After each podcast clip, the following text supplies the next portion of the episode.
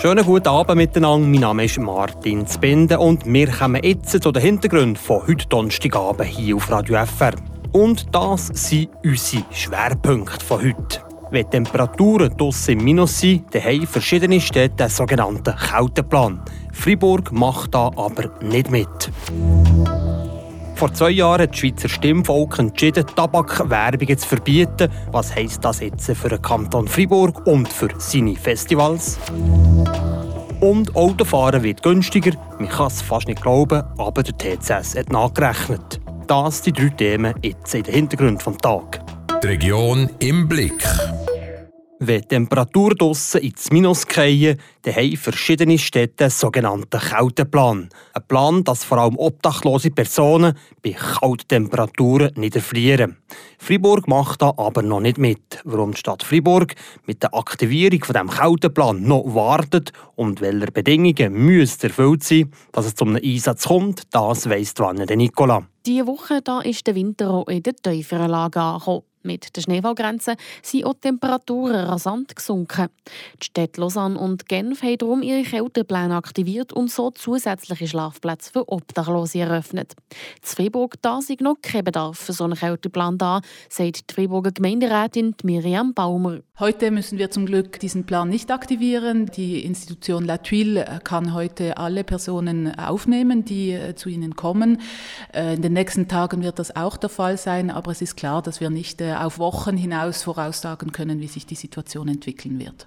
Solange es also in der Freiburger Notunterkunft La Tuile genug Platz hat, wird der Kälteplan nicht aktiviert. In den letzten Jahren da hat sich die Situation zwar oben der Notschlafstelle Zweiburg zugespitzt, noch sieht die Stadt aber keinen Handlungsbedarf. Es ist klar, dass die Situation offensichtlich angespannt ist, dass mehr Leute Bedarf haben nach einer Unterkunft und eben keine eigene Unterkunft mehr haben. Das ist eine Situation, die uns natürlich beschäftigt und äh, zu der wir eben auch äh, regelmäßig im Kontakt stehen mit dem Kanton und auch mit La um die weitere Entwicklung auch zu beobachten und zu schauen, ob allenfalls Maßnahmen nötig sind. Ein Massnahmenplan gibt es in Freiburg schon seit gut 20 Jahren. Ein Kälteplan parat zu haben, sei aber wichtig. Auch wenn man aktuell noch genug Kapazitäten hat, sagt Miriam Balmer. Wir wissen, dass die Situation im La Tuile ziemlich angespannt ist, dass in der letzten Zeit auch mehr Personen gekommen sind. Die Situation ist äh, unter Kontrolle. La Tuile konnte immer alle äh, Personen aufnehmen. Wir sind aber natürlich auch in, in, regelmäßigem Austausch mit La Tuile und auch mit dem Kanton, weil das grundsätzliche Mandat für die Aufnahme oder die Unterbringung von Personen äh, ohne Unterschlupf ist grundsätzlich ein Mandat des Kantons. Der Notfallkälteplan der liegt dann aber bei der Stadt. Sollte also die Friburger Notunterkunft Latuil aus allen Nähten platzen, muss die Stadt den Kälteplan aktivieren. Bis dahin muss aber der Kanton schauen, dass Latuil genug Platz hat. Für die Institution ist nämlich der Kanton Fribourg zuständig. Auf Anfrage von Radio FR hat die Notschlafstelle Fribourg bestätigt, dass sie aktuell noch genug Platz haben und auch weniger Ansturm hat als noch im letzten Jahr. Sie gehören zum Musikfestival wie die Bands Tabakwerbung, Zigarettenstände und Promotoren. Vor zwei Jahren hat das Schweizer Stimmvolk aber entschieden, Tabakwerbung zu verbieten, wenn Minderjährige das sehen könnten. Bald tritt das Gesetz in Kraft und wenn es noch nicht klar ist, in welcher Form. Trotzdem sind Konsequenzen für die Friburger Festivals schon jetzt zu spüren. Der Renato Forni hat eine Tour d'Horizon gemacht mit allen Festivals aus der Region. Weniger Formen von Werbung sind möglich und darum investiert die Tabakindustrie auch automatisch weniger Geld. Von den vier grössten Deutsch-Friburger Festivals spürt das die Bad Bonchilby am meisten. Wir verlieren den grössten Sponsor, also das ist natürlich für niemanden cool. Gerade existenziell wird es hoffentlich nicht kommen wegen dem, aber man muss sich einfach anpassen. Wir sind am diskutieren, aber es wird auf jeden Fall nicht mehr im gleichen Umfang sein. Alle Zigarettenfirmen sind langsam sich am ausstüdeln. Jetzt hoffen wir, dass wenigstens noch ein bisschen etwas bleibt, weil äh, einen Sponsor in diesem Umfang zu ersetzen, ist nicht so einfach. Auch bei Politik gesehen hat, das sei so einfach. Der Wehmut spürt man beim Patrick Boschung raus, weil er hat eine andere Meinung zu dem Werbeverbot. Meine Minderjährige hat ja fast Kinder an einem Festival und es ist ja nicht aggressive Werbung, aber äh, es ist ja so entschieden und das muss man akzeptieren. Auch der Mark Zahn vom Stars of Sounds zu Murten ist nicht mit dem Tabakwerbeverbot einverstanden. Es sei nicht am Veranstalter seine Verantwortung. Wir wissen ja, dass Tabak schädlich sei. Finanziell ist man zu Murten aber weniger von diesen Geldern abhängig. Zu unseren Festivals bieten wir ja Zigaretten einfach zum Verkauf an und nicht explizite Werbung im Sinne von Sampling oder ähm, Werbung auf den Screens oder so. Die Konsequenzen für Stars of Sound sind also finanziell da, aber nicht so viel wie an der Bad Bonn-Kilby. Da gibt es in der Region Freiburg aber auch noch zwei Festivals, die nicht von dem neuen Gesetz betroffen sind. So zum Beispiel das Schwarzsee-Festival. Also für uns, für das Festival, hat es eigentlich keine Konsequenzen. Wir haben ja auch kein Sponsoring äh, von äh, Tabakindustrie. Wir haben weder angefragt, noch haben wir gegeben, aber gerückt ist natürlich trotzdem geworden. Ja, jetzt mit dieser ganzen Regelung äh, stellt sich die Frage ja gar nicht mehr. Für äh, Pascal Volante alias Gustav ist es also nicht zwingend eine moralische Frage. Es hat sich einfach nicht ergeben. Anders sieht das Schmittener Open Air. Der David Kohli ist kategorisch gegen Tabakwerbung weil wir uns gegen als äh, Familien-Open Air sehen, wo Haufen Familien kommen mit Kindern und wir haben gefunden, das äh, entspricht auch nicht unserer Philosophie, wenn man da noch Werbung macht für äh, Produkte, die nicht wirklich gesund sind. Außerdem haben wir das Sponsoring auf, euch auf die Region ausgelegt, sprich wir haben Firmen angeschrieben von Schmitten, vom Seisenbezirk von Freiburg, weil diese sich auch näher mit uns identifizieren als irgendeine multinationale Tabakfirma. Das Tabakwerbeverbot hat also nicht bei allen Deutsch-Freiburger Festivals die gleichen finanziellen Konsequenzen. Die einen sind abhängiger von diesen Geldern als andere. Hier machen wir jetzt weiter mit den Nachrichten vom heutigen Tag, zusammengefasst vom Ivan Skracken. Alexi Mone fährt an der verkürzten Lauberhornabfahrt auf den soliden 12. Platz. Der Freiburger klassierte sich direkt hinter seinen Teamkollegen Schuster Mürisier und Nils Hintermann. Gewonnen hat das Rennen Marco Odermatt. Der Nidwaldner siegte zum ersten Mal in einer Spezialabfahrt. Er verwies Cyprien Sarrazin und Alexander Kilde auf die Plätze.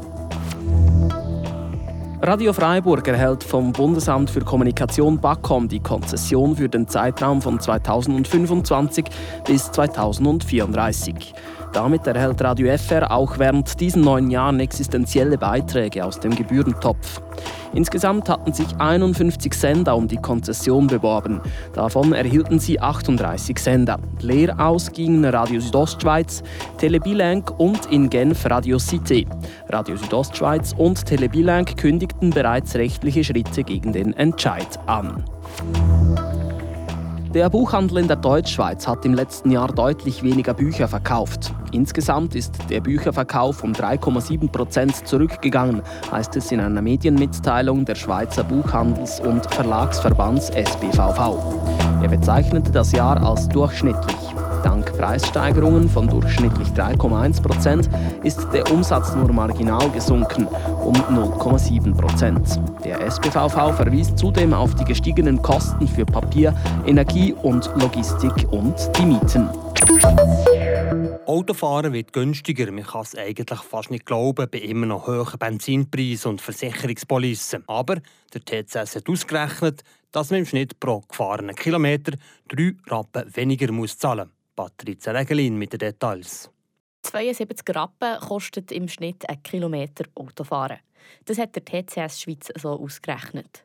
Warum der Kilometerpreis jetzt um drei Rappen gegenüber dem Vorjahr ist gesunken, erklärt Massimo Gonella, Mediensprecher vom TCS. Einerseits ist es darauf zurückzuführen, dass die Lebensdauer der Autos höher eingeschätzt wird, neu. Bisher war das ungefähr neun Jahre gewesen, und jetzt schätzt man die Lebensdauer von einem Auto von ungefähr zehn Jahren, also das ist ein Mittelwert. Das heisst, dass die Abschreibung vom Auto über zehn Jahre und nicht mehr nur über neun Jahre erfolgt und das führt einfach über die zehn Jahre verteilt natürlich zu einer Reduktion, die sich auf einen Kilometerpreis entsprechend tut, tut niederschlagen. Neben der Lebensdauer und der jährlichen Laufleistung des Autos wird in der Berechnung noch mehr berücksichtigt. Und zwar die jährlichen Fixkosten für die Versicherung und die Amortisation und die variablen Kosten, zum Beispiel für Benzin und Reparaturen.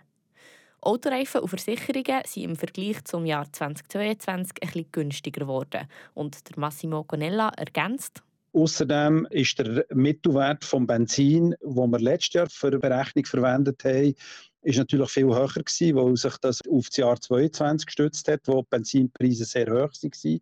Die jetzige Berechnung erfolgt auf den Benzinpreisen von 2023 und da ist das Benzin effektiv ungefähr 20 bis gar 25 Rappen billiger gewesen und das, auch das schlägt sich ein bisschen weit auf den Kilometerpreis Der Preis ist ein Schweizer Durchschnittswert.